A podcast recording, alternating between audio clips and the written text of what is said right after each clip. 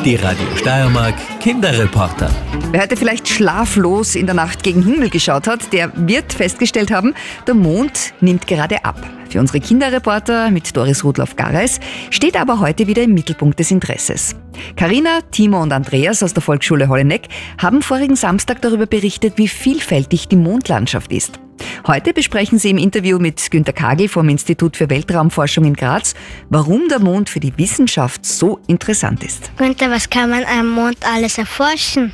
Also am Mond kann man lernen, wie Erde und Mond zusammen entstanden sind. Das Mondgestein ist relativ ähnlich zu dem Gestein auf der Erde, aber sehr viel weniger verändert. Hier bei uns auf der Erde gibt es eben ständig Veränderungen, weil es gibt Wetter, es rinnt Wasser darüber, es werden Gebäude gebaut und es gibt praktisch kein altes Material mehr hier, weil das alles verändert wurde. Am Mond kann man dieses Material noch finden.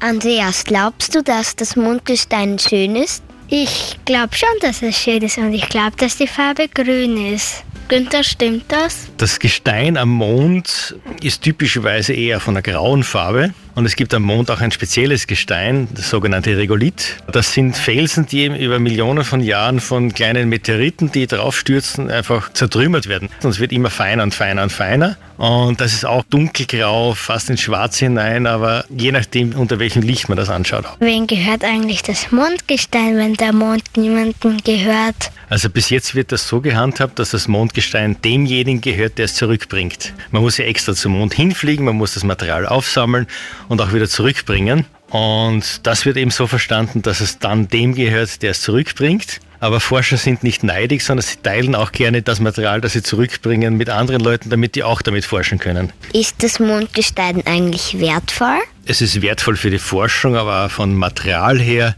ist es genauso wertvoll wie ein Stein, der bei uns irgendwo am Berg herumliegt. Günther, wie wird das Mondgestein eigentlich eingesammelt, wenn kein Mensch gerade am Mond ist? Also das machen Roboter. Wir nennen die unbemannte Raumsonden und die haben entweder einen Greifarm oder einen Bohrer mit. Und der nimmt eben etwas Material und versucht das dort gleich vor Ort sehr gut zu verpacken. Und meistens fliegt dann nur die verpackte Probe selber zurück, aber nicht mehr der Roboter. Kommt die allein zurück? Naja, ein bisschen ein Trägersystem braucht das schon, um die Reise vom Mond zurück zur Erde zu überstehen.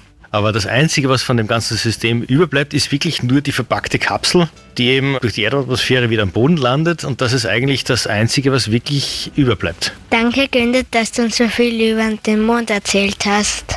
Bitte, habe ich gern gemacht.